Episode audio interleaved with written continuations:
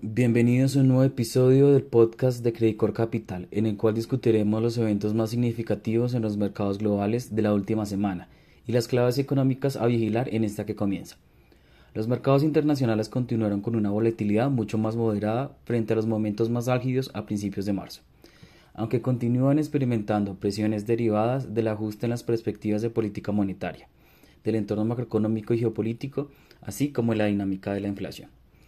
En medio de una semana corta, las tasas de los bonos soberanos de largo plazo de países desarrollados continuaron al alza. La curva de rendimientos de los tesoros presentó una leve reducción del aplanamiento, puesto que el yield del título a 10 años aumentó 13 puntos básicos hasta el 2.83%, mientras que el de la nota a 2 años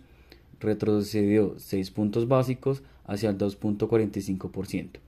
Por su parte, el rendimiento del Bund alemán a 10 años se ubicó el jueves en 0.84%,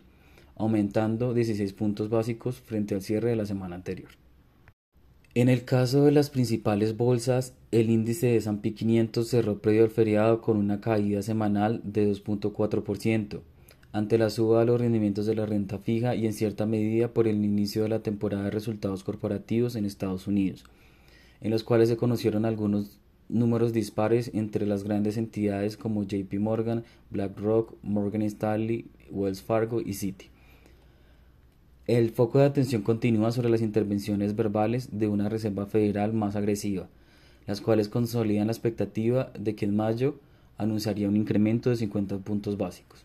Esto en medio de la confirmación el martes de que la inflación alcanzó en marzo su récord desde 1981, con un nivel de 8.5%, en línea con lo esperado. El impacto de la guerra en Ucrania en la cotización de las materias primas se vio principalmente en un salto mensual de 11% de los costos de la energía, lo cual, junto a los riesgos sobre los alimentos y los bienes industriales, amenaza que la inflación se mantenga alta en el corto plazo, pese a cierta desaceleración esperada. De ahí que vale destacar, entre algunas noticias, que las tasas de interés de préstamos a hogares ya reflejan las perspectivas de política monetaria. La tasa de interés promedio del préstamo hipotecario ha subido más de un punto y medio desde el comienzo del año, a más del 5%, que es su nivel más alto desde noviembre de 2018, lo cual ha llevado a los compradores de vivienda a realizar compras antes de que los costos aumenten más. Ahora bien, respecto al dólar, este presentó un avance de 0.7% frente a sus pares, teniendo en cuenta que el euro cayó 0.6% hasta los 1.0806, tras haber tocado temporalmente su mínimo en dos años, debido a la menor premura mostrada por el Banco Central Europeo frente a la Fed. De hecho, en su última reunión, el banco apuntó a la muy probable finalización de las compras netas de activos en el tercer trimestre de este año. Si bien esto estaría ajustado al guion señalado para ajustar sus herramientas, esto confirma que se podrá discutir las tasas de interés solamente a partir de este momento. De hecho, la entidad eh, dirigida por Christine Lagarde reiteró que el primer aumento de tasas vendrá algún tiempo después de concluirse la expansión de la hoja de balance y que ese tiempo puede ser una semana o varios meses, por lo cual el mercado podría empezar a considerar dos aumentos en la tasa de interés, algo menos de los tres ajustes descontados hasta ahora. Y es que hay que tener en cuenta que el futuro del crecimiento económico es incierto. Los mercados no descartan que se produzca una contracción económica en Europa, especialmente si se suspenden totalmente las importaciones de gas natural y petróleo rusos. Al inicio de la semana, con las bolsas de Europa aún cerradas, Wall Street se prepara para una apertura negativa con unos futuros del S&P que retroceden un 0.27%. Y es que la presión sobre el mercado de renta fija no cesa mientras el barril del petróleo Brent sube a los 112 dólares frente a los 98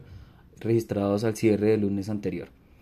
El título del Tesoro a 10 años superó en las primeras horas sus máximos de desde diciembre de 2018, al rozar un interés del 2.88%,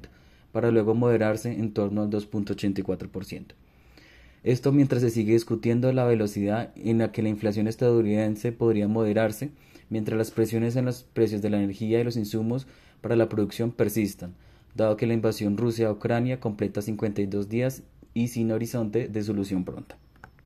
Dicho esto, la atención de los inversionistas se centra a su vez en los desarrollos alrededor de la economía china, como muestra el descenso al cierre en Asia del índice japonés de 1.08% y el índice de Shanghái de China de 0.5%.